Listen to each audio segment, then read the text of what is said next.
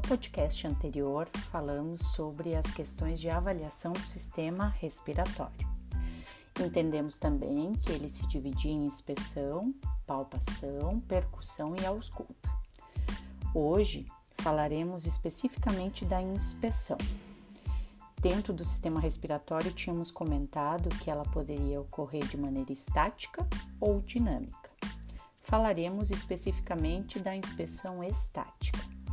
A inspeção estática inicia pelo tipo de tórax, que pode se apresentar de diferentes formas. A primeira forma de apresentação é um tórax em tonel ou barril.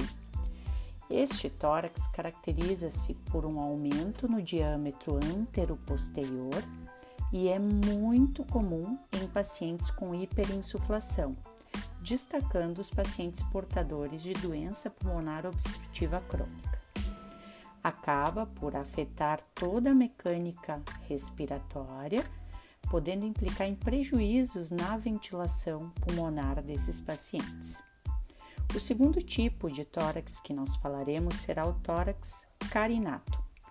O tórax carinato, ele também é conhecido como peito de pombo, e ele é caracterizado por um deslocamento do osso externo e do gradil costal para frente. Na maioria das vezes, ele ocorre por alterações no crescimento osteocondral. Dependendo da intensidade, ele pode afetar a mecânica ventilatória também. Mas as questões estéticas também estão ligadas a esse tipo de tórax. O terceiro tipo de tórax que falaremos será o tórax escavato. Ele se caracteriza por uma depressão da parede anterior do tórax, na maioria das vezes, ele também está ligado a malformações congênitas e, dependendo da gravidade e da magnitude do impacto no sistema respiratório, necessitará de intervenção cirúrgica para correção. O quarto tipo, quarto e quinto tipo especificamente, são os tórax do tipo escoliótico e sifótico. No tórax escoliótico, nós temos desvios de curvatura para as laterais.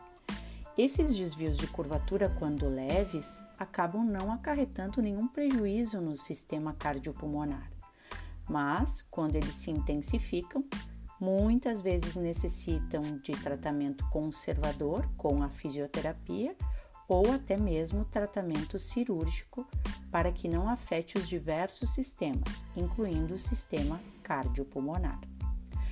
O tórax sifótico, por último, é uma alteração na curvatura, projetando todas as questões da coluna para a parte posterior.